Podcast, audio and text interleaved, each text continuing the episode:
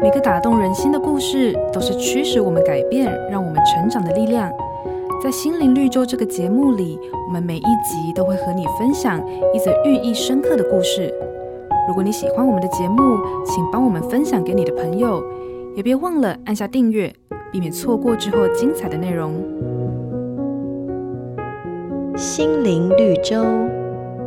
有一位老师严厉的责骂一名学生，学生听了很难过，他委屈地说：“我犯的错误没有比别人多。”为什么老师总是责备我？老师听见了就说：“假如你要爬一座山，有一匹马和一匹羊，你会选择鞭打马还是鞭打羊呢？”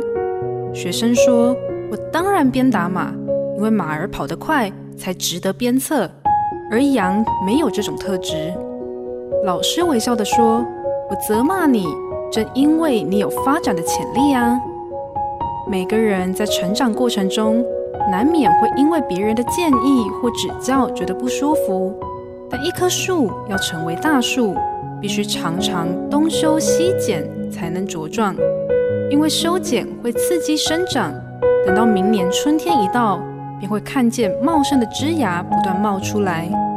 上帝说：“凡我所爱的，我必修剪。”虽然面对管教不舒服，但若能在修剪期坚定倚靠上帝。